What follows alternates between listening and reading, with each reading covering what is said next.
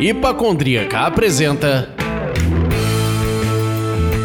Surra de Lúpulo. Oi, pessoal. Bom dia, boa tarde, boa noite. Eu sou Ludmilla, mais conhecida no Instagram como Hipacondríaca. E no programa de hoje nós vamos homenagear podcast. Sim! Afinal, ontem, dia 21 de outubro, foi o dia oficial do podcast. Para essa homenagem, nós chamamos Anselmo Mendo, Beercast, e Gleison Silveira, do Labier Hopcast. Anselmo e Gleison, o microfone é de vocês. E não começa aqui mais um Beercast, o podcast onde cerveja é o tema principal. Meu nome é Anselmo Mendo e crossover é uma das coisas que eu mais gosto de fazer nesse universo podcastal. Fala família cervejeira, aqui é Gleison Silveira e você está entrando agora no mundo invertido do mundo invertido do podcast. Esse crossover. Isso é um crossover ou é um spin-off? Estamos falando, né? Sobre isso. O que, que vocês acham? Já comecei É, roubando a pauta, é isso mesmo, né? Fala, Leandro. E bem-vindos, passageiros dessa máquina do tempo. Que saudade! Tantos anos que eu não falo isso, meus queridos. Puta que pariu, acho que já são seis anos sem in- invocar a máquina do tempo nesse super crossover de podcasts. Bem-vindo, Anselmo, bem-vindo, Gleison. Vamos começar esse papo. E pra gente bater esse papo, a gente tem que estar bebendo, né? Quatro podcasts sobre cerveja, sem cerveja não rola. Vamos lá, Gleison, o que, que você tá bebendo aí? Cara, eu tô bebendo lançamento da gente aí, celebração, uma New English Pale Ale, 5% ABV, 30 IBU, uma cerveja hiper aveludada, hiper aromática. Não é puxão sardinha não, né? Mas, pô, ficou muito boa. Essa a cerveja tá rolando aí tem um mês, né? A galera tá curtindo bastante, tá em vários PDVs. E tô bebendo então uma New English colaborativa com cervejaria Botocudos e Casa Orc. É, Botocudos de Alvinópolis e Casa Orc de Pedro Leopoldo. Que isso, hein? Minas Gerais, né? E tu, Anselmo? Cara, eu tô aqui tomando uma Lagunitas. Lagunitas.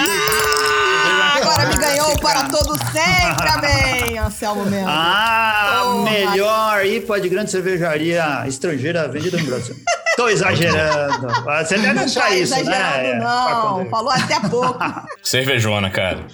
E tu, Lud? Bom, como esse programa é um programa talvez o mais maluco que gravamos até agora, pelo menos com a maior quantidade de pessoas, eu escolhi a Under Confusion, da Join Project Brewing.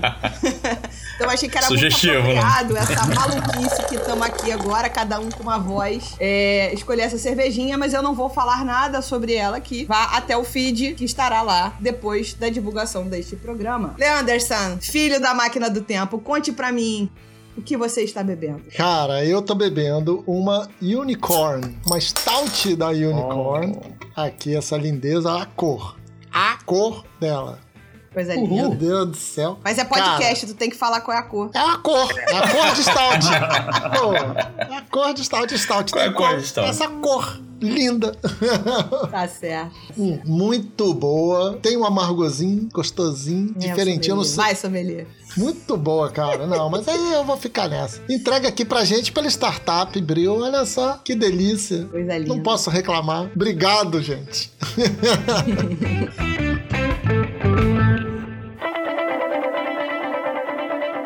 pessoal, a gente combinou de fazer esse programinha especial podcast com Labier Hopcast e com Beercast, pelos motivos óbvios, né? O Beercast é o, talvez o podcast de cerveja mais antigo e o Hopcast é um dos mais recentes, junto conosco, quase gêmeos. É, então, ao Isso longo do programa, a gente vai trazer algumas curiosidades sobre o podcast. E já de cara soltamos aqui que vocês sabem por que, que o nome é podcast? Gleison e Anselmo. Cunhou o nome podcast a partir de, de duas palavras, né? Realmente é pod, é uh, broadcast, mas. O iPod. Ah, o iPod. É iPod e broadcast, né? É. Exato, exato. Então, essa junção do iPod, que é Personal On Demand, e Broadcasting de radiodifusão. Então, o Anselmo. Ah, de Vivo Rádio, gente, Tá Vivo Rádio. Anselmo, se tivesse lá no. É, show do Biarlhão, né? Nosso show do Biarlhão lá. É, se tivesse a resposta. É, não, que não adianta acertar só, só raspando. Se acertou raspando, errou. Aí a gente Vocês são muito exigentes, eu sou muito mais benevolente. Então vamos lá. Anselmo, conta pra gente como é que surgiu a ideia do Beercast e se você já tinha participado de outro projeto de podcast antes. Ah, já. Sou daqueles que começou a ouvir o Nerdcast desde o princípio. Eu via o, o Nerdcast lá no episódio 16, né? Numa época que quase não tinham uh, episódio 16, 17, antes do 20. Eu comecei a ouvir nessa época aí. Então, eu acho que isso daí era os primórdios do podcast no Brasil. Já tinham outros, mas nada que funcionasse como o Nerdcast mesmo com precariedades técnicas que eles tinham antes comparado com, o que eles fazem hoje aqui, eu falei, nossa, isso é muito legal, né? Muito legal com relação à temática, com relação à dinâmica.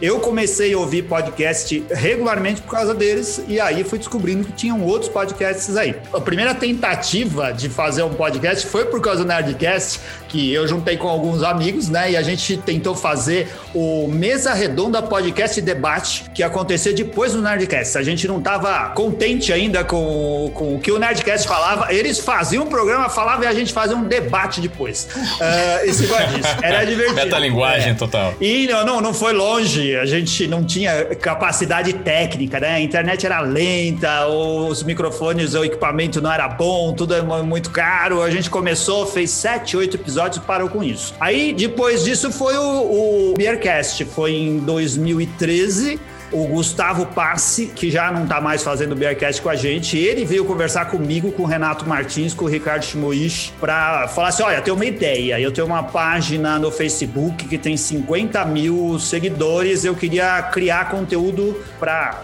fomentar a audiência dessa página aí. Caralho. É, mas a página dele chamava Eu Amo Cerveja. Era uma página que basicamente recompartilhava memes, memes de cerveja, numa época que nem se chamava as coisas de memes, sabe? Era a piadinha do Homer Homer Simpson bebendo cerveja e caindo deitado, virava piada lá dentro e as pessoas seguiam essa coisa aí. Está bem. A partir de amanhã, sem cerveja por um mês. Eu acho que o nome, ele tinha um ótimo nome. Eu amo cerveja, era muito bom, né? Então, o pessoal ainda tava naquele pique de Orkut, sabe? De você Ainda fazer era uma parte. pegada total de É, Orkut, pegada né? total de Orkut, a coisa de grupo, isso daí. A gente começou por causa disso, se reuniu também num jeito mais amador. A gente, as primeiras gravações a gente usou um desses microfones de reunião, sabe? Que você coloca quando senta todo mundo em volta da mesa e tem um microfone que fica lá no Aham. meio. Era um desse, não lembro de que marca. Aí a gente evoluiu, comprou equipamento, no começo tudo com o nosso dinheiro. E aí se passaram sete anos, sete anos e meio agora, e 380 episódios depois a gente tá aí fazendo. Eu acho que a gente o, Muito o mais longevo do Brasil, né? Teve gente que começou a fazer sobre. Os meninos começaram a fazer antes, é, teve um outro que começou exatamente junto com a gente. Cerveja Como São as Coisas também começou junto com a gente, mas todo esse tempão aí é, a gente ficou fazendo e praticamente não falhamos. Teve um- uma ou duas vezes que a gente atrasou o programa, mas em sete anos a gente nunca deixou de entregar um- o podcast toda quarta-feira, na, na madrugada de quarta-feira, falando sobre cerveja, falando sobre degustação, falando sobre o mercado, sobre história, sobre ciências, tudo que tenha de alguma forma relação com o mercado cervejeiro e com a cultura eh, da cerveja. Porra, que legal. Maravilha. Porra, Isso é cara. muito, legal. Vamos, meta, hein, Leandro? Sério? Presta atenção no que o Anselmo tá falando, Leandro. Ah, Longevidade, meu irmão. é, o que que há? O segredo é persistência. E nesse tempo aí, Gustavo Paz saiu, o Ricardo Chimoishi saiu, entrou o Carlos Bronson e entrou o Felipe Silva, né? Que são os que, quem ouviu o podcast agora, eu vou ver esse pessoal conversando lá com a gente. E o segredo é, Grande não Filipão. desista. Você gosta de fazer, faça. E quando você se propõe a fazer, eu vou fazer um por semana, faz um por semana. Não deixa de entregar o que você Exatamente. prometeu. Esse é o segredo de dar certo, é você não desistir e fazer o que você prometeu. Constância. Gleicinho, mesma pergunta pra você. Você já tinha feito parte de algum outro projeto de podcast? Da onde veio a ideia do Labier Rapcast? Você gosta. Cara, a ideia do Laber Hopcast, na verdade, era um, era um sonho antigo já. Meu, de voltar a fazer alguma espécie, alguma expressão de rádio. É, já tive projeto de rádio no Rio de Janeiro, quando morava aí, na cidade maravilhosa de Marlboro. Opa. Em 2000, em 2003, 2004, antes disso já tinha participado de algumas rádios comunitárias também no interior do estado. Ficou aquela vontade, né, de quando eu me mudei para Belo Horizonte, eu continuar a fazer rádio de alguma forma. Tentei, procurei algumas rádios, não tive muita abertura, não tinha tempo, tava na universidade, ou seja, não tinha tempo e não tive abertura. Então ficou um projeto de voltar a, a mexer com alguma expressão radiofônica é, engavetado, né? Com essa pandemia, a gente teve a possibilidade de sossegar a bunda em casa, já que a gente tava tocando todo final de semana de 2018, 2019. Basicamente, pô, deixei de ir ao Rio muitas vezes pra visitar a família e tal. Então resolvi, eu e Danilo, da gente criar o, o podcast para debater primeiro coisas sobre a banda, sobre é, o universo da cerveja e o universo da música, que são as nossas temáticas, né? E foi dando certo, foi apresentando o projeto para algumas pessoas e pensamos em fazer um degradê, né? De, de gravação, tentar fazer uma gravação mais roots no início. E acabou que foi, do, foi as coisas foram acontecendo de uma maneira legal, a gente foi se aprimorando aqui na, na técnica, na edição e a gente foi evoluindo, né? Então, se você comparar os primeiro, primeiro segundo episódio com o episódio mais recente, você vê que a diferença é muito grande. Mas assim, eu nunca fui um grande ouvinte de podcast, não. Eu comecei a ouvir podcast em 2007, estudando inglês, no curso de inglês, e era uma das ferramentas que eu mais gostava para treinar né, fluência no listening, né? Famoso listening. English, motherfucker, do you speak it? Então eu escutava alguns podcasts da gringa, né? O English as a Second Language e o China 232. Foram os dois podcasts que eu ouvia com frequência. E na época ainda existia meu, programa do coração, Rock and Rock, ainda estava na, no Dial, né? Então tudo. Eu já consumia podcast através do formato Rock and Rock, que é uma coisa meio podcastiana, com o Trip FM, que é o programa do Paulo, do Paulo Lima, que tá online até hoje. E acontecia tudo isso na UFM lá em 2008, 2009. Então eu já consumi o formato, só que eu não entendia que era- aquilo era o podcast. A gente não tinha streaming, né? A gente tinha que entrar no site, ouvir, é, esperar o buffer ca- carregar lá, né? E ser feliz durante duas horas escutando no, no navegador online, no Netscape, no Internet Explorer. Era uma outra realidade de consumo. Então, amarradinho é mais ou menos isso daí. Depois a gente abre mais esse papo, senão fica muito extensa aqui minha fala.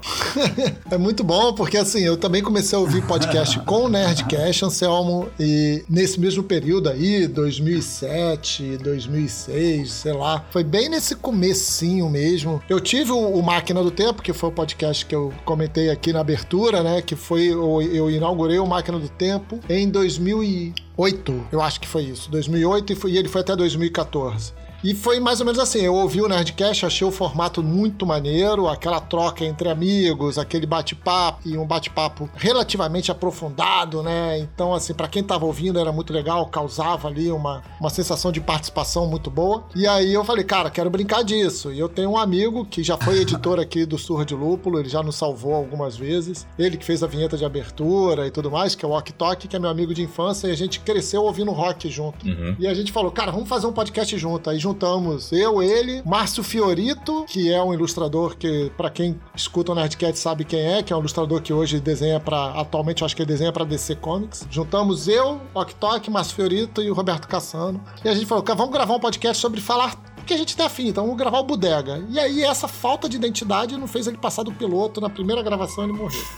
Sim, não passou disso. Aí eu e o Ok, a gente incomodado, pô, mas que era fazer, então vamos fazer só nós dois o que a gente sempre fez a vida inteira. A gente ia pra casa um do outro, botava um disco e ficava falando sobre rock. Vamos fazer sobre isso. E a gente passou a fazer isso. A gente falava sobre rock. Aí a gente, na época eu tinha um blog que era o Edifício. E aí a gente. Eu tinha uma coluna do blog que era pegar um ano específico e relembrar discos que tinham sido lançados naquele ano. A gente falou, cara, esse formato vai ser maneiro pra gente ir botando música. Então pega lá 1967, larga o dedo, vários discos de 67. Bom, durou todos esses anos que eu comentei aqui, né? Durou seis anos o podcast. A gente parou durante um tempo por causa da minha vida pessoal aqui, as coisas ficaram muito loucas, filho nascendo tal. A gente falou, para, para, para, para. Mas a gente voltou, ressuscitou tal. Foi muito maneiro, foi uma experiência muito boa. E aí, um certo dia, eu estava num bar, né? Essa história já foi contada outras vezes. Estava num bar, eu e Ludmilla, a gente bebendo. Ela falou: Tem, quero fazer um podcast sobre cerveja. Falei, puta, vamos fazer, vamos fazer. Porra, E aí- demorou pra falar assim, rapaz. Olha Não, eu que falei trabalho. sim na hora. Ah, Eu falou assim na hora, mas o primeiro programa Só foi que eu sair falei quase sim no estilo carioca, que foi. Vamos Aquele, marcar. Ah, vamos aquele marcar. sim de. É.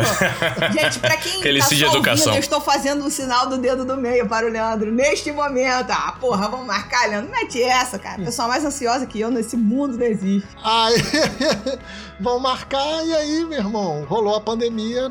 Quando rolou a pandemia, a gente falou, cara, vamos tirar da gaveta. E aí veio o Surra de Lúpulo, que é outra experiência de podcast, completamente diferente da que eu tive lá no Máquina do Tempo, cara. É outro tempo mesmo. E aí, assim, fechando um pouquinho aqui essa história, mas trazendo uma curiosidade, né? Eu queria continuar essa dinâmica de provinha, de gincana. Queria perguntar agora pro Gleison, você sabe por que que ontem foi o dia do podcast no Brasil, Gleison? Pô, não sei. eu sou um cara muito sincero. Eu não faço a menor ideia. não sei, não sei por quê. Você sabe, Anselmo? Eu não, não lembro. Tem, tem motivo, mas não lembro por que que é um... Bom, todas as datas comemorativas têm motivo, né? Mas não, não lembro por que. Cara, 21 de outubro de 2004 foi publicado o primeiro podcast nacional. Pasme, não foi o Nerdcast, foi o Digital Minds, criado Olha. pelo Danilo Medeiros, cara. E Olha. aí ele pegou É ali a verdade. partir do blog dele, ele Ah, criou o é. podcast, história que a gente acabou de ouvir aqui, de alguém que já tinha um blog, que tinha uma página no Facebook, e aí queria estender esse conteúdo. Alguém tinha um perfil no Instagram que queria estender esse conteúdo, né? E aí, Sintomas. sintomas, né? É gatilho, tem perfil. É é gatilho. E aí nasceu. Porra, que legal.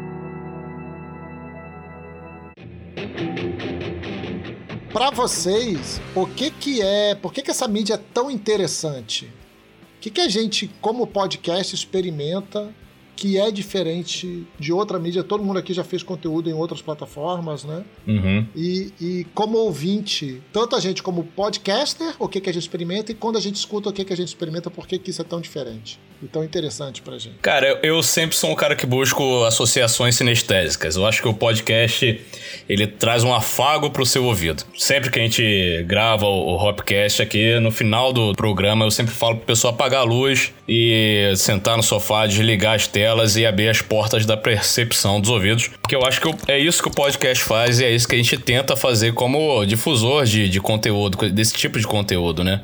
A gente vive num, num, num tempo que as pessoas pulam stories de 15 segundos, né? Então a gente vem com uma, uma loucura que passa de dois minutos de conteúdo, a gente, ah, você, você é muito louco, você, você acha que as pessoas têm tempo, as pessoas não têm tempo. Mas eu acho que é justamente aí que mora a beleza do, do podcast, pra mim. Que é, na verdade, a minha grande paixão, o rádio. Então o rádio é uma mídia que você tá desconectado das telas, apesar de hoje você já ter, ter o streaming que transmite as estações de rádio, até pela televisão. É, o rádio era só uma caixinha, cara. É só o- lembrando o nosso Walkman, andando na rua, escutando, interagindo com quem tá falando, com quem tá se comunicando, né? É, eu acho que é o afago, cara. É o contato humano mesmo de, como você já citou, de se possibilitar quem tá te ouvindo e você, como ouvinte, se colocar na- em alguma conversa, né? Já tive relatos de amigos meus falando sobre podcast, sobre o meu especificamente, assim, que tava trocando ideia comigo pelo podcast, tipo, discordando de mim ou concordando comigo. E a pessoa, tipo, a, a mulher do cara, você tá falando sozinha? Ah, não, tô falando com o Gleison mentalmente, assim, né? E isso é muito louco, cara. Então isso é o que a gente é, busca, né? Conexão, uma conexão verdadeira, uma conexão fora dos likes, fora da, da- dessa coisa visual, né? Eu acho que é, minha resposta é essa. Afago sonoro. E pra tu, Anselmo? Ah, cara, eu acho assim que o podcast é um puta veículo de comunicação, sabe? Eu trabalho com comunicação, eu sou design gráfico e ilustrador, né? Então, no meu dia a dia, é isso que eu faço para ganhar dinheiro, porque ninguém vive de podcast, fora o Jovem Nerd. Ah, É, o Celso não todo tem que trabalhar. Celso! Nem ele, ele vive de podcast, de videocast, de. Não, o- assim, é, é difícil, dá pra você ah, bancar os seus gastos com, com podcast, mas ainda é uma mídia que pouquíssimas pessoas no Brasil vivem de podcast. Eu adoraria viver de podcast porque eu acho podcast maravilhoso. Mas ele, o, o que é legal de fazer podcast, independente de qualquer outra coisa, é, a- é um novo canal de mídia que ele abre para você se comunicar. Então, eu eu trabalho em comunicação, eu trabalho com design gráfico, com ilustração, então eu relaciono todas essas coisas, né? O trabalho que eu faço de comunicação, o que eu vendo como trabalho para comunicar, é algo que também dá para fazer numa mídia como o podcast. Eu também adoro rádio. Como o Gleison, eu ouço rádio desde criança. O meu irmão é jornalista e é radialista, ele trabalha aqui na Rádio Bandeirantes, aqui em São Paulo. Já trabalhou em outras rádios também, já há bastante tempo. Ele fazia a Rádio Trânsito aqui em São Paulo, dirigia a Rádio Trânsito, trabalha agora em outros programas da Rádio Bandeirantes aqui. Então, é, eu acho que a gente tem uma coisa meio de genética de gostar desse, dessa área de comunicação né, na, na família. E é uma excelente modo que você tem de se comunicar e se aproximar das pessoas. Uh, tudo que a gente faz nessa área aí vale para todo mundo, que é da televisão, do rádio, do podcast, do, da, da, da imprensa, né? Muita coisa que eu faço é impressa ou poderia ser impressa. Você não tem um contato direto com o seu público, você não vê as pessoas na hora que você está produzindo conteúdo. Fora o falso que tem lá o pessoal na cara dele, tinha antes da pandemia, esse tipo de coisa. Mas é, as pessoas estão te ouvindo e uma hora mais cedo ou mais tarde você descobre que as pessoas estão te ouvindo. E isso é muito legal. Você saber que você se comunica e você forma a comunidade a partir da informação que você está passando, do conteúdo que você está criando e promovendo e disseminando. É, você está conseguindo atingir pessoas e mudar alguma coisa na vida das pessoas para bem, para mal, sei lá, mas é, isso dá muita satisfação. Então é por isso que mesmo não dando o dinheiro que a gente gostaria que desse, a gente continua fazendo. E, e assim, dá dinheiro diretamente. É outra coisa, não sei se a gente vai entrar para falar de negócios, Ludmilla, para falar assim, como ganhar dinheiro com podcast. Você não precisa ganhar dinheiro exatamente com podcast, mas ele uhum, precisa é abrir as portas para você, para que você ganhe dinheiro com outras coisas através do seu podcast. Sem sombra de dúvida, Anselmo, sem sombra é. de dúvida. Mas tem um, um problema nesse negócio aí, tem a ver com a gente, esse, esse nicho que a gente escolheu. Porque assim, cervejaria, qualquer negócio cervejeiro e pode, aí inclui os podcasts de cerveja também, começa tudo do jeito errado. Com todo mundo sentado numa mesa do bar, bêbado, e tomando decisões que vão influenciar a vida deles por muitos anos, sabe? Você fala assim, vamos fazer um negócio, vamos abrir uma cervejaria, todo mundo bêbado de madrugada, traz o contato que eu assino agora. Tudo começa desse jeito aí. E aí, depois, não sei, não, não costuma dar certo sempre, mas uhum. a gente não começa do jeito certo. Tem que continuar perseverando. Vamos perseverar, vamos perseverar. Cara, eu tenho essa pegada que vocês falaram, né? Que o Gleison falou. É muito bom fazer o podcast como podcaster. Hoje é diferente, né? Eu tava falando de como são mundos muito diferentes, porque quando eu fazia o Máquina, não tinha uma plataforma de streaming. Então, a única maneira de você ouvir o Máquina do Tempo era assinando o feed e tinha caixinha de comentário em que rolava uma interação muito grande com os ouvintes. E, cara, eu sabe, conhecia os ouvintes pelos nomes, sobrenomes. Tinha piadinha, tinha ouvinte com quadro fixo no programa. cara pegava o programa e, assim, e ele decupava o programa inteiro acrescentando comentários aos nossos comentários, sabe? Aham. Uhum. Tinham vários personagens que acompanhavam a gente e era outra pegada. Hoje eu percebo isso com a velocidade. Daqui a pouco eu tô em casa, numa quinta-feira, que é quando a gente lança o Surra, e aí pipoca um WhatsApp pra mim, alguém que tá ouvindo Surra e comentando Surra comigo pelo WhatsApp. Aí o cara me manda uma mensagem: ah, caraca, é isso mesmo, não sei o que e tal, parará. Eu, cacete, cara. Eu já tava em outra vibe, sabe? Eu tava trabalhando, é, fazendo outra total. coisa com a cabeça em outro lugar, e aí eu me reconecto àquele momento. E isso é muito legal. Então, essa intimidade. Também sou designer, Anselmo. Então, eu tenho uma pegada que, é, para mim, tudo acaba numa imagem, né? Tudo é visual, Tudo é visual. né? E aí eu tenho uma imagem que é a seguinte: é, cara, a gente tá falando no ouvido da pessoa. Isso é muito íntimo, sabe? A gente tá conversando aqui e isso tá batendo no ouvido. Ela pode estar tá fazendo compras, que eu, eu, eu ouvia muito podcast fazendo compras. Ela pode estar tá fazendo compras, ela pode estar tá lavando louça, ela pode estar tá trabalhando, mas não adianta. A atenção é menos oh. dividida do que é uma atenção menos, sabe assim, sem o headphone, que ela é mais dispersa. Então é muito íntimo. O cara tá ouvindo a voz na alma dele, né? Que seja uhum. uma voz boa e não igual a minha. Deixa eu só dar um exemplo que eu acho que é bem do nosso Sim. tempo aqui e que justifica exatamente o que você está falando. Como que o, o, rádio funciona, ele fala muito pertinho das pessoas, né? A, a, gente vira amigo íntimo de alguém que a gente não conhece, ouvindo rádio, ouvindo podcast, né? Vamos falar só, só do áudio, mas isso isso acontece também com televisão, com outros, outros meios de comunicação também. Mas ali você vira amigo dessas pessoas. Por que, que É. o, o rádio sobrevive, acho que até hoje? Porque as pessoas não entram no rádio para ouvir notícia e nem para ouvir música. Elas até ouvem essas coisas, ouvem os programas. Elas entram, elas vão ouvir rádio para ouvir as pessoas. Elas gostam de estar perto das pessoas e ter aquelas pessoas como amigas.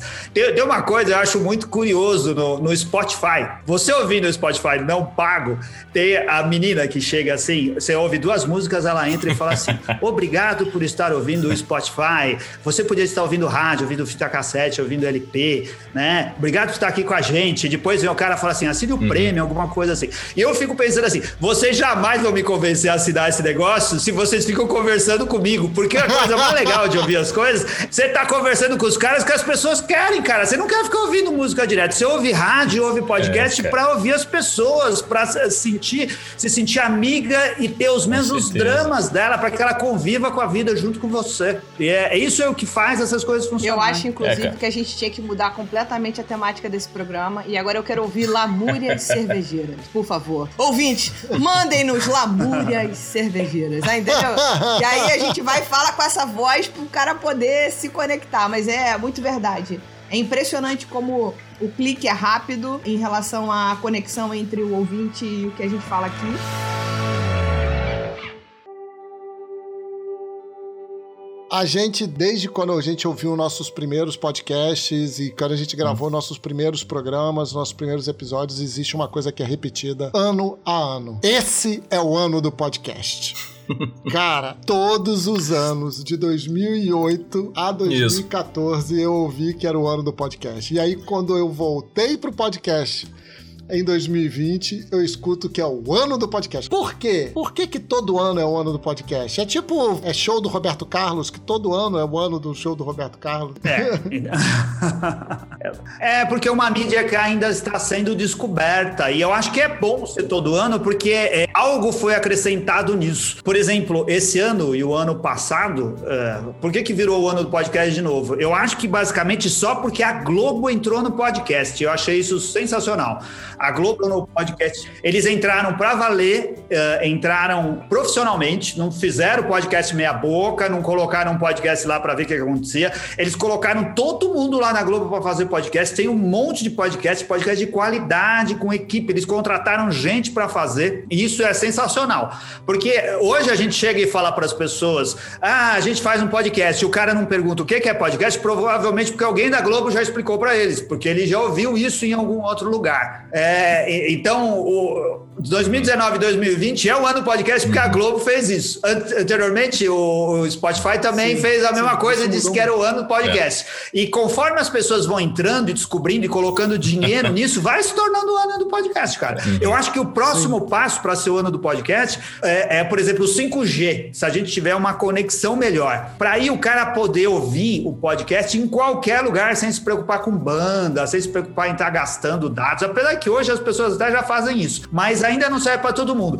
Precisa ser mais fácil ainda, sabe? O cara não gastar nada para ouvir, ser tão, tão fácil de ouvir como ligar a TV ou ligar o rádio, ser muito simples as coisas. E cada vez está mais simples e cada vez está mais acessível em qualquer lugar que você tiver. Então, eu acho que ainda a gente vai ter mais anos do podcast quando essas barreiras forem vencidas. E, e complementando o que o Sam falou, acho que os conteúdos on demand, né? Com a- o crescimento dos conteúdos on demand ajudou muito ah, o conceito do podcast. Porque eu mesmo, quando eu comecei a, a me interessar por outros podcasts, se não acadêmicos ou de estudo, né? Eu sempre fui muito fã de rádio, cara. E eu queria no rádio, o que o Leandro falou, ter contato com o radialista. Então não fazia sentido eu ouvir um prog- eh, o programa gravado, entendeu? Porque eu queria estar ao vivo, eh, mandar um e-mail ao vivo, ligar pra rádio. Eu era daqueles que ligava pra rádio, pedia música, e ficava ansioso de repente se, eu se aquilo poderia entrar na programação dos próximos 20 minutos, né? A partir do momento que os conteúdos on demand começaram a ser mais frequentes, as pessoas começaram a entender que poderiam sim ouvir, ouvir coisas que já foram gravadas, mesmo que elas tivessem sido gravadas ao vivo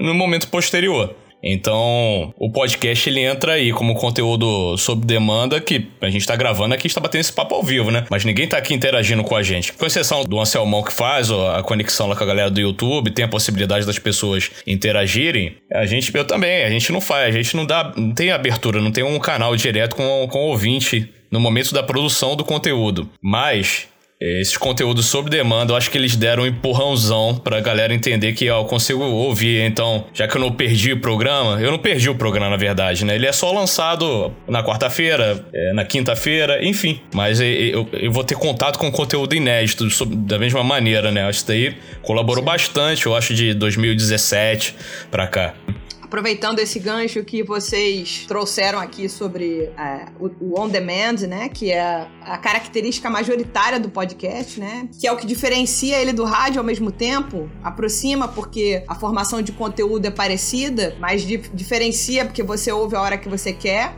e o que você, onde você é o que você quiser, onde você quiser. A hora que a internet pega, né? então, além disso, o podcast ele pode ser acessado via streaming. Ter chegado nesse jeito, eu acho que facilitou um tanto a essa continuidade, como a gente falou no, no papinho um pouco antes. Essa coisa do ano do podcast esse ano. E aí, quando entrou a Globo, como vocês falaram, com essa robustez, aí vem o, o Spotify querendo e prometendo a bendita monetização que o YouTube tem e etc. Eu acho que isso vai popularizar ainda mais até chegar no lugar de, de repente, se entender que é isso mesmo, é ter um programa, entre aspas, ao vivo, né? Uhum. Então, assim, aproveita. Não, não, é que eu ia só comentar que, o, sim, que o, o, Spotify é importante, esses grandes fornecedores de streaming aí são muito importantes, o Deezer e qualquer outro que, que tenha podcast, mas também uh, o Google, por exemplo, é importantíssimo. O Google esse ano fez o Google Podcast funcionar para valer. Você não precisa mais, as pessoas já se convenceram que você não precisa mais ter um agregador de podcast no seu celular. Você baixava, os agregadores, todos eles davam pau, você tinha que ir lá assinar o feed, aí não baixava o negócio. Era um negócio Sim, de nerd, né? Você tinha que, que entender Sim. um pouco de tecnologia é, para conseguir usar. Hoje uhum. qualquer um consegue ouvir podcast no Sim. celular, porque eh, já vem o Google já está lá e acha o seu podcast, né? Quem tinha iPhone já fazia isso, porque tinha o app já nativo do celular, mas faltava ter nos Androids para todo mundo. Ficou muito mais fácil. E, e, agora as pessoas ouvindo Spotify, ouvindo Deezer e tendo ele no celular também é, vira algo natural. Você não precisa ir lá, ah, como que eu faço? O que, é que eu tenho que baixar? Como que eu faço para assinar? E esse tipo de coisa. Esses caras fizeram também o virar o ano do podcast. Eu acho que é isso. É essa tsunami que está fazendo essa onda continuar. E o Google é bacana porque enquanto você escuta o episódio, uh, o metadado do, do Google é interessante demais, né? A gente mostra palavras-chave ali sobre o entrevistado, é, no nosso caso que a gente chama muito músico, a discografia do cara, sem dar o pause na, no áudio, né? Antigamente a gente tinha até plataformas de. Eu escutava rádio de São Paulo, rádio de outros lugares, que você tinha que ficar agarrado na página você não podia minimizar a página que cortava o áudio. Então até isso era um empecilho de você ficar travado, né? Eu acho que o Google acertou bastante com o Google Podcasts aí e recomendo para todo mundo que tem essa dúvida, porque essa dúvida é recorrente, né? Pô, mas eu não sou Spotify Premium, eu não assino, é, como é que eu faço para ouvir? Eu tenho que pagar? É, é, sempre uma tentativa de explicar, né, que é gratuito para podcasts e tal, mas o Spotify é conhecido pela versão paga e a versão gratuita, as pessoas acham que vão ter que pagar alguma coisa para ouvir o podcast podcast, pro Spotify. E eu sempre indico o Google, até por, pelas informações acessórias, como eu falei. Porque o Spotify, como ele não paga nada pra gente, seria muita sacanagem ele cobrar pra... o pessoal ouvir o, o nosso podcast. Né?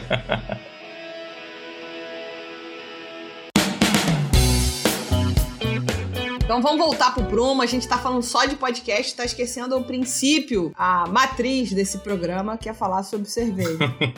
então, Anselmo e Gleison, qual é a relação Sim. de vocês com a cerveja? A gente já falou da onde veio o podcast na vida de vocês. E a cerveja? Assim, eu comecei, eu bebo cerveja desde sempre, desde antes da idade que podia legalmente beber cerveja, como muitos dos brasileiros. Lá por 2010, talvez por aí, eu descobri que tinha, como a grande maioria de nós, né, que tinha outras cervejas no supermercado, além da Brahma, Antártica, eu falava, caramba, mas tem uns negócios importados, isso daqui não é para mim. Até que em algum momento eu provei a Erdinger, em algum momento eu provei alguma outra cerveja, falei, nossa, essa cerveja que vem naquela copão, alguns bares, restaurantes tinham, né? E a gente podia experimentar coisas diferentes. Eu acho que uh, uma data para o lança, meu lançamento no mundo da cerveja especial artesanal foi depois que eu fiz um curso de estilos num bar aqui em São Paulo, lá no Pira 1327. Eu fui lá e fiz um curso de estilos. O dono do bar tinha lá dois cursos, um de estilos, outro de cerveja caseira para iniciantes. E aí a gente foi, sentou numa mesa, então ele servia alguns pratos, ele servia a Duvel e trouxe um negócio para harmonizar. Ele serviu uma Cooper e trouxe outro negócio para harmonizar. E aí foi a, a, a, Guinness e mais alguma coisa. A gente foi assim, cervejas clássicas e, e o que ele tinha no bar para harmonizar, que hoje eu vejo que não harmonizava nada, mas convenceu a gente que era, que era legal, né? que era, pô, isso é outro mundo. A gente tá aqui provando cervejas que eu nem sabia que eu podia beber e que existiam.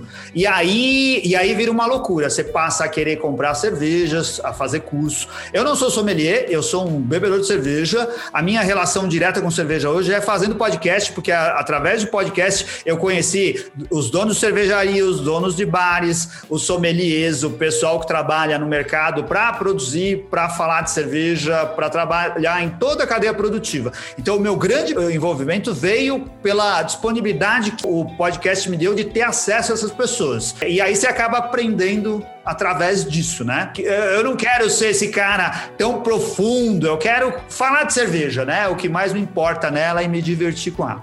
Uhum, sim. Caraca, tamo junto. Cara, eu comecei na cerveja, na cerveja realmente antes da, do, do 18, né? É, Rio de Janeiro é muito quente, né, cara? Eu acho que a água não dá vazão. É a desculpa de todo mundo. Crescido no Rio.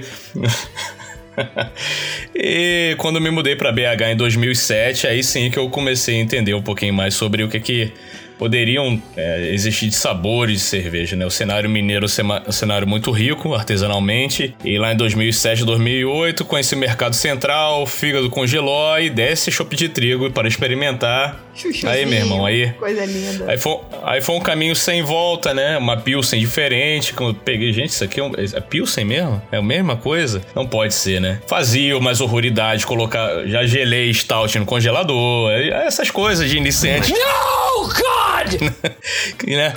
Mas o que aconteceu? É, ele foi em 2007, 2008, bebendo muito, muita pilsen artesanal e muito chopp de trigo, de vez em quando uma stout de chocolate para impressionar. Mas minha vida mudou mesmo quando um dia eu fui ao supermercado. É, eu já bebia, já, já, já conhecia a Baden-Baden Golden, que foi uma das primeiras cervejas que eu bebi, né? Uma Golden Ale com, com canela. Cara, eu cheguei ao supermercado, eu lembro, era o, o Walmart. Cheguei no Walmart, a cerveja custava R$12,99 na época e a etiqueta estava R$2,99 né? Aí eu parei 600, 600 ml, aí eu falei pros meus amigos, ó, oh, eu não vou sair daqui, vá lá, busca o carrinho. Aí, pô, maquininha, maquininha bateu 2,99. Aí eu levei uma prateleira de, de Baden-Baden trigo e, e Baden-Baden Pilsen pra casa. Aí que eu fui bebendo com mais, com aquela frequência. Afinal, eu tinha, sei lá, eu devia ter 42 cervejas na geladeira. Daí foi, no, acho que foi no final de ano, tava os amigos do Rio aqui. E começou, cara. Cara, aí começou esse rolê de entender, de beber Eisenman, Strong Ale. Uh, fui no evento aqui, tipo, em 2011, que no final do evento, a galera do evento, ó, queremos encerrar todo o nosso estoque, então tem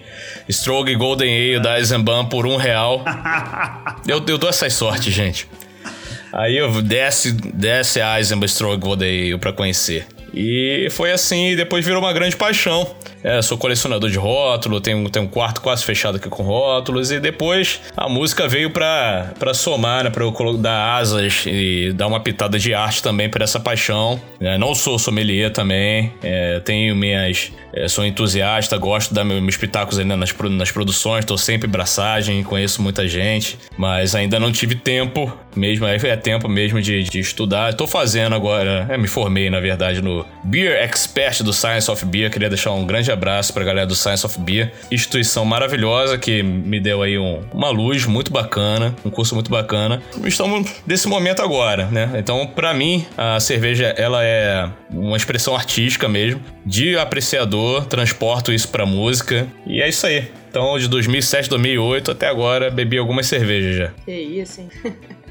E aí, nessa pegada de cerveja e podcast, vocês sentem alguma limitação em explorar o tema de cerveja apenas em áudio? Porque é uma coisa tão sensorial, tão paladar, tão aroma. Tem para vocês visual, é... tem visual, cor da stout. Tem assim. Essa dificuldade na cabeça de vocês? Então, eu, eu trabalho com isso, né? A Labier é um projeto que tenta levar expressões sensoriais em relação à cerveja através de outros campos, através da música, de videoclipes, né? Que são coisas que estão no ouvido das pessoas. Então, falar de cerveja através da música já era desafiador antes do podcast. Então, pra gente foi uma continuidade de desafio. Gosto de convidar pessoas que são também fora do, do ambiente cervejeiro, pessoas que não conhecem, propor para elas conhecerem, né?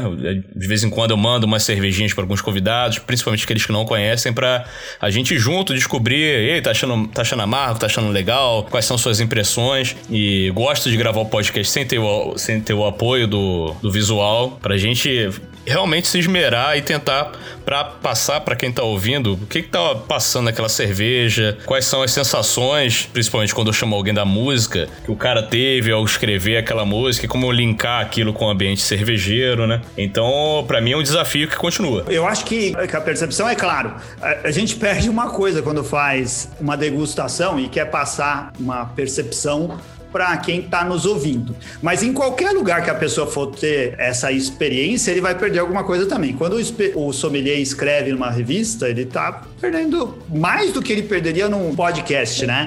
O que a gente recomenda é para todo mundo que nos ouça que bebam a cerveja junto com a gente. Fala assim, olha só, nossa sugestão, se a gente for beber essa cerveja aqui, bebe com a gente, cara, compra também. E aí você, é, porque a, o grande, a grande experiência sensorial não está no que você vê, no que você ouve, no que você escuta, tá? No, no, que você sente, né? Quando você bebe aquela coisa. Então tem que beber junto com as pessoas que estão compartilhando aquilo e tentando transmitir alguma informação. Então eu acho que a experiência sensorial é menor, serve só como aquela qualquer outra experiência. O seu amigo fala para você, ó, bebi tal cerveja e adorei, vai lá, vai nessa que essa daí é boa. É a mesma coisa que a gente faz. A gente bebe às vezes na hora do programa e fala, vai lá. Agora o, o que vai além disso é aquela experiência que você não adquire em outros lugares. A gente contar a história da cerveja, a gente falar a relação que ela tem com, com a cidade onde ela foi produzida, com o cervejeiro que fez, com a cervejaria. Tanto que, eh, a partir de um momento, degustar cerveja, como a gente fazia, a gente começou fazendo assim, degustação. Tinha a cerveja tema do programa. Enchia o copo, bebia, todo mundo falava a respeito dela. A gente ia lá na nossa escala de tampinhas e percebeu que isso não era tão importante como trazer outras coisas que as pessoas podiam ter do universo cervejeiro, além do que só a degustação uhum. que é muito mais interessante fazer quando você realmente bebe a Não, cerveja. sem dúvida, essa história do tipo, os papos pré-piloto, qual assunto a gente vai falar? Porra, cerveja, mas o que é sobre cerveja? Ah, vamos falar sobre isso. Oh, coisa né? pra cacete. Uma porrada de assunto. Que não é nada do que a gente. Ah. nada, não, mas não é 100% da maneira como estamos praticando na execução. A gente foi descobrindo hum. outros caminhos e outras formas de fazer. Inclusive, uma curiosidade é. sobre o Surra de Lúpulo. Gravamos um piloto que detestamos, nem publicamos. E aí gravamos um segundo piloto, que também não amamos, mas ele tá no ar e vai ficar lá. é justamente isso. Mas é isso, assim. Foi o que o Gleison falou sobre os primeiros programas, você tá ali entendendo o som. E como a gente começou na pandemia, a história de gravar à distância e pedir pro convidado gravar o áudio dele para que a gente juntasse, pá, pá, pá, pá, pá, pá, era um desafio constante, né? Que a gente vai derrubando semana a semana, mês a mês e tudo mais. Enfim, então é, é uma experiência gratificante e eu também acho que a gente não perde tanto é, falando de cerveja, apesar de ser uma questão muito sensorial, paladar, aroma lá, porque você tá trazendo trazendo uma outra experiência de conteúdo, como você falou. O sommelier tá escrevendo na cerveja, ninguém tá necessariamente bebendo aquilo com ele, né? Então, eu acho que tem esse. Também não sinto essa falta toda, não. Acho que é importante. É, tá? Eu sinto menos falta do que eu imaginava que eu sentiria. Bem menos, bem menos. A gente falava sobre isso, que isso a gente ia ter que pensar num jeito de romper essas barreiras. Sinceramente, hoje em dia eu nem vejo como barreira mais. Para mim é algo muito natural. E aí eu nem vejo muito essa falta de, de, de ter o visual, ter o paladar, ter o aroma, não, porque eu acho que você falou tudo, Anselmo. E, inclusive me deu uma puta ideia que eu vou começar a fazer, que é recomendar ouvir esse programa harmonizando com. Porra, Sim. Anselmo. Pô, total. Mas uma, uma coisa que a gente tá falando sobre essa questão do desafio, mas o podcast, nesse caso, eu acho que ele tem uma puta vantagem. Que é uma coisa que eu já aplico no, no Hopcast. É uma coisa até anti-herói, né? Eu falo para as pessoas pararem de ouvir o podcast. Na hora que eu, eu proponho uma harmonização musical pro convidado. Então o convidado vai, escolhe uma música, escolhe uma cerveja. Eu sou louco o suficiente para falar: ó, pode parar de ouvir agora, dá pause, podcast não vai sair correndo, é sobre demanda. Anota aí no seu celular qual é essa cerveja e depois depois você continua ouvindo o podcast tomando a cerveja que o convidado acabou de indicar. Então, é uma possibilidade do sob demanda que o podcast dá que é absurda. É muito maravilhoso isso, né? Aí quando ele voltar, se ele tivesse isso acontecer, que é, porra, é um desejo, um anseio que aconteça, que ele faça a harmonização musical com a cerveja. Aí é maravilhoso.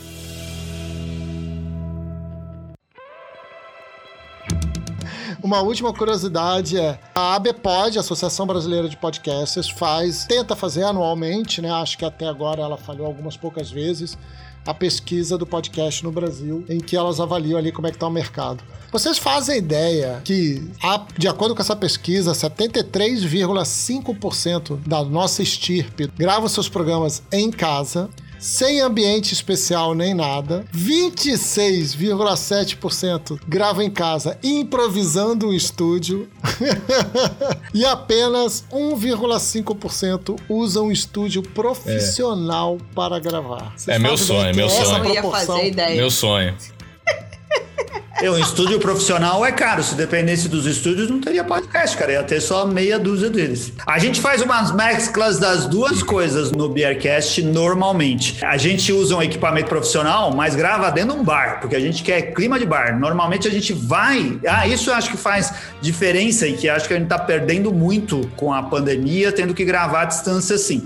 A gente senta todo mundo junto. Os convidados vão no lugar onde a gente vai gravar, né? Às vezes chama três pessoas para gravar três podcasts no mesmo dia, todo mundo junto lá. E essa interação é bem diferente, viu, do que a gente faz aqui. Aqui dá pra gente olhar um pro rosto do outro, mas você beber cerveja junto com as pessoas e, e falar a respeito disso é muito bacana. E a gente sempre fez Sim. o Beercast desse jeito. Uhum. Agora, essa coisa de, de gravar, a pessoa pode gravar onde for. Agora, cada vez é mais importante que ela se preocupe com a qualidade que ela tem, tá produzindo. Ninguém tem mais paciência de ouvir podcast com áudio ruim, podcast mal editado. Se a qualidade não for boa, né, não é a sua criatividade que vai acabar segurando isso, cara, porque as pessoas não vão ter paciência de ouvir.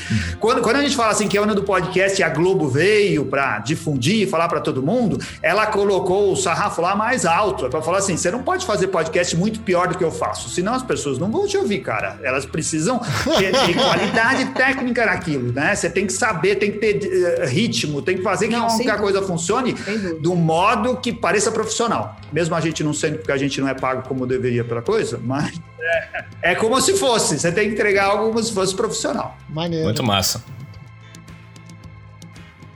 E fale um pouco agora, assim, para a gente fechar, né? Começar a caminhar para o final desse bate-papo. Um pouco aqui da profissão de vocês. O Anselmo já falou que é designer, Gleison já falou da parte musical, que é músico, então Fale um pouquinho aí, mais um pouquinho da profissão de vocês. O que, é que vocês fazem quando vocês não estão gravando podcast? Como vocês pagam boletos? Essa é a pergunta. É. Royalties, royalties do Spotify. Mentira, gente. O Spotify paga pouquíssimo. A gente tem uma música com 15 mil tocadas lá, deu 100 dólares, cara, de, de direito autoral. Não reclama. Não, não, tô reclamando não. É apenas uma constatação que não dá pra pagar, não dá pra pagar Netflix e Amazon Prime ao mesmo tempo com isso. É um ou outro. O, o Beercast, ele é basicamente monetizado. A gente já tentou várias formas de monetização. A gente já vendeu camiseta, a gente já promoveu evento, a gente já deu curso, a gente já fez cerveja, a gente já fez um monte de coisa coisa para monetizar o Bearcast. Todas essas coisas funcionaram num determinado nível e a gente percebeu que não, ah, como a gente estava num nicho, muito nicho, né? A gente não ia crescer fazendo esse tipo de coisa. Quando a gente descobriu o patronato, era algo que eu não botava fé e eu recomendo isso. Se você gosta de podcast, está ouvindo a gente agora e quer pensar em monetizar, pensa no sistema de patronato, que é pagar espontaneamente para que um podcast exista. Você fala assim, eu quero financiar, eu preciso dar ajuda. Você quer virar patrono? Eu te dou alguns benefícios através uhum. disso. O Naru rodou, todo mundo lá no, no Brainstorm 9 é monetizado assim, né, também. É, e a gente começou a fazer isso no, no Beercast. Foram crescendo os nossos patronos nesse período e hoje a gente tem 90 patronos que pagam todo mês, sai um, entra outro, mas a gente mantém com o número. Agora 90 foi, a gente conseguiu isso há, algumas semanas atrás. As pessoas pagam, tem vários planos e você pode pagar para ajudar a gente a fazer o, o podcast, sabe? É uma mensalidade começa com 10 reais, vai até 100 reais, tem o plano de 30, o plano de 50, e a gente dá coisas diferentes por você estar tá ajudando a fazer. Isso a gente monetiza e também episódios patrocinados. Agora, o que, que o Beercast consegue hoje? A gente não tem mais gastos, a gente consegue pagar, é, não tem gastos, tem um montão de gastos. A gente não precisa mais pagar do bolso, como fazer do começo. Tudo que a gente faz é bancado pelo Beercast. Uh, as cervejas que a gente usa, os, os lugares para onde a gente viaja para fazer, tudo é o, o Beercast que paga com o que a gente consegue arrecadar através desses meios aí. Agora, a, a, outra coisa, né? Eu não, eu não vivo disso para pagar as minhas contas do dia a dia. Ajuda a pagar cervejas. Nossa, quase todas as cervejas que eu tenho e que eu bebo é, acaba chegando no Beercast de algum, pelo Beercast de algum jeito. Ou através dessa monetização, claro. ou porque você acaba fazendo parcerias com cervejaria, com bares, e esse pessoal acaba mandando coisas para vocês e você acaba bebendo muita coisa desse tipo. Agora, outra coisa que eu acho que todo produtor devia fazer. Eu sou designer gráfico eu sou ilustrador, eu faço cartoons, por exemplo.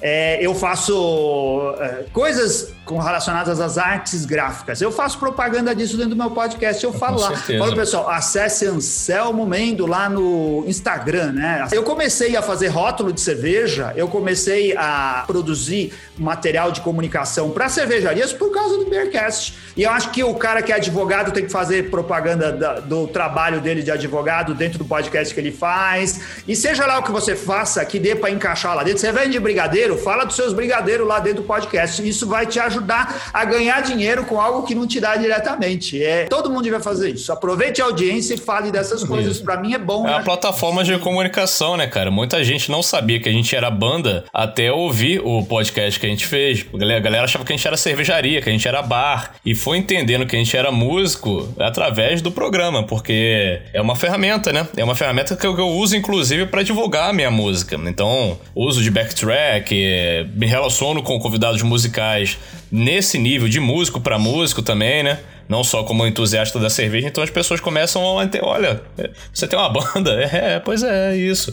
Isso tá lá, tá no YouTube, tá lá no Spotify, pô, não sabia. Aí vai, vai chegando por, por, esses caminhos, né? Tem gente que foi procurar o podcast, achou o perfil musical da Labia no Spotify e olha, eu não sabia que vocês tinham música. Não, a gente tem música também, tem tudo isso, entendeu? Tá na sua mão, cara, a comunicação. E uma sacada que a gente teve foi. É, a gente tinha pensado inicialmente fazer uma periodicidade trissemanal, a gente trouxe para quinzenal e no meio deles a gente põe o Drops, que é um informativo. Então, uma forma também de eu me conectar com a com comércio local, com produtores de evento, com, pro, com produtores de congresso, com produtor de música, lançamentos. E eu entrego isso daí em seis minutos. Negócio muito rápido, unilateral que não sou nem eu que faço, a RCL que faz, minha mulher. Uma forma também de monetizar, né? de você vender a cota de anúncio. E logo, e logo o Hopcast diário.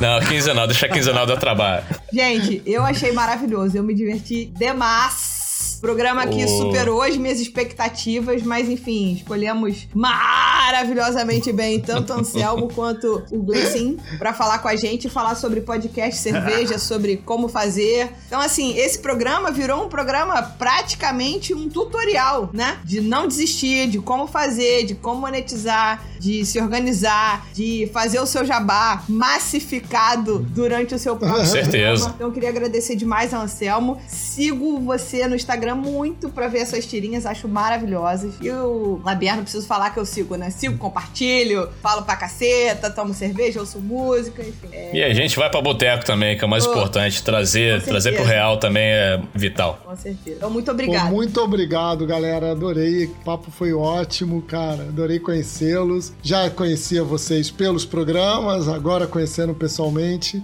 Porra, maneiríssimo. Essa parte que a gente não falou durante a gravação. Mas isso é maneiro do universo de podcast, né? A gente gosta dessas conexões, gosta de encontrar, de conhecer.